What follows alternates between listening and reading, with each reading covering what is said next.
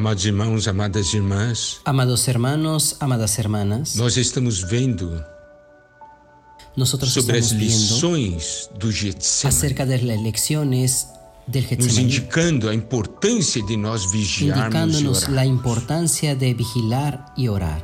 Tendo visto Habiendo visto os antecedentes, los antecedentes, los momentos anteriores a la ida al Getsemaní, ahora vamos a la experiencia del Getsemaní. 26, En Mateo 36, 26, 36 dice lo siguiente. Entonces llegó Jesús con ellos a un lugar que se llama Getsemaní y dijo a sus discípulos, sentaos aquí, entre tanto que voy allí y oro. Entonces el Señor llevó a sus discípulos hacia el Getsemaní. En una hora de la noche en que no había otras personas allí, el Señor entonces les dijo a sus discípulos para que se sentasen ya que Él iba a ir a orar. Ese lugar Getsemaní significa prensa de aceite. El significado de este nombre ya nos muestra sobre la experiencia que el Señor estaba pasando. Porque Él estaba viviendo los momentos que antecedían a la obra de la redención allí en la cruz.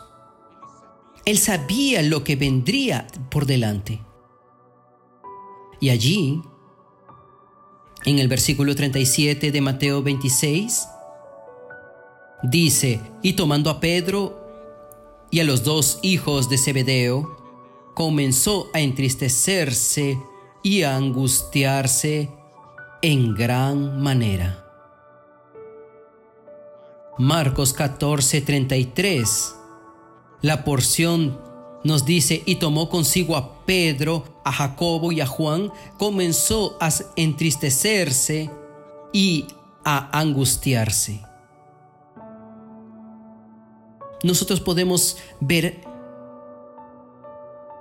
el Señor Jesús hablando a sus discípulos, ustedes, siéntense aquí que yo voy allá y yo voy a orar, porque Él iba a orar por causa de todo ese sentimiento que estaba comenzando a florear en su interior.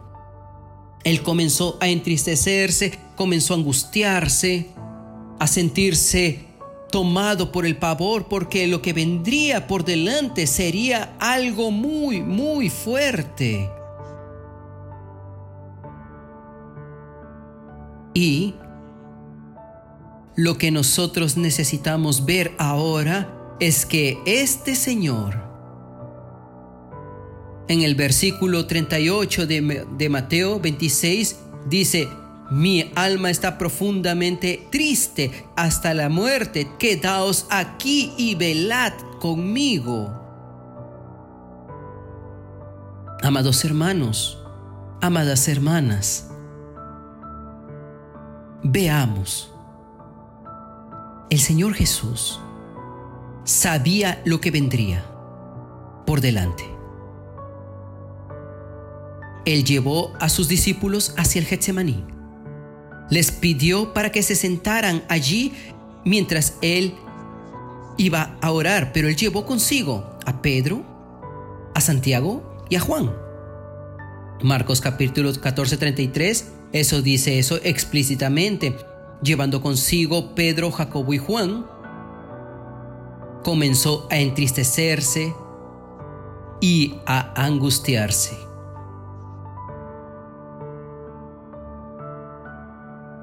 Nosotros podemos ver que en la relación del Señor Jesús con sus discípulos, nosotros tenemos tres círculos. Primeramente, nosotros podemos ver en un círculo un poco más amplio eso que está en Lucas capítulo 10 versículo 1.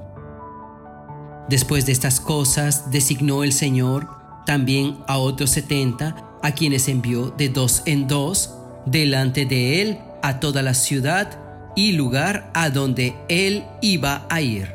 nosotros vemos primeramente un grupo mayor de personas, un grupo de 70. A aquellos, aquí dice, otros 70. El segundo círculo menor está en Lucas capítulo 9, versículo 1.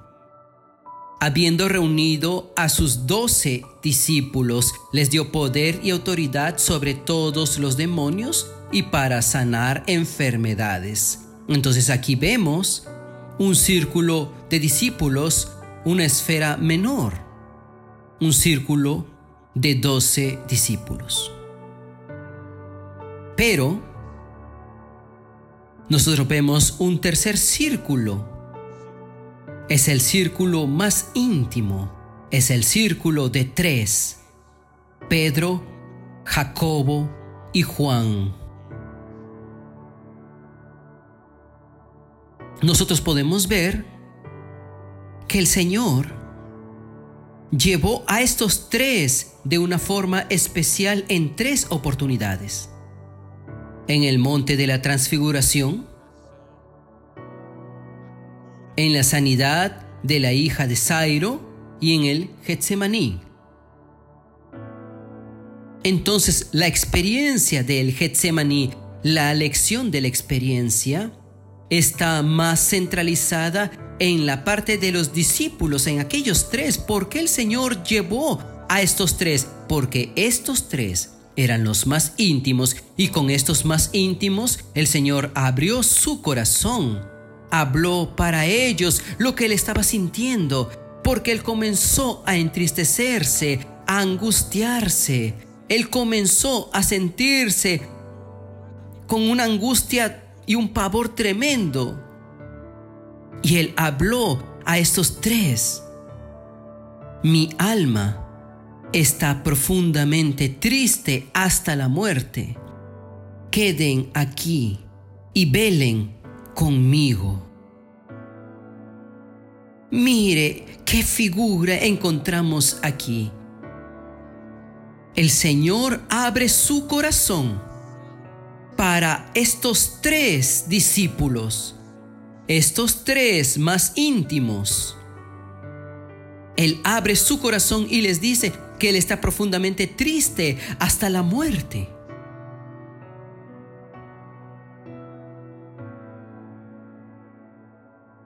Y dice aún más, quédense aquí y velen conmigo.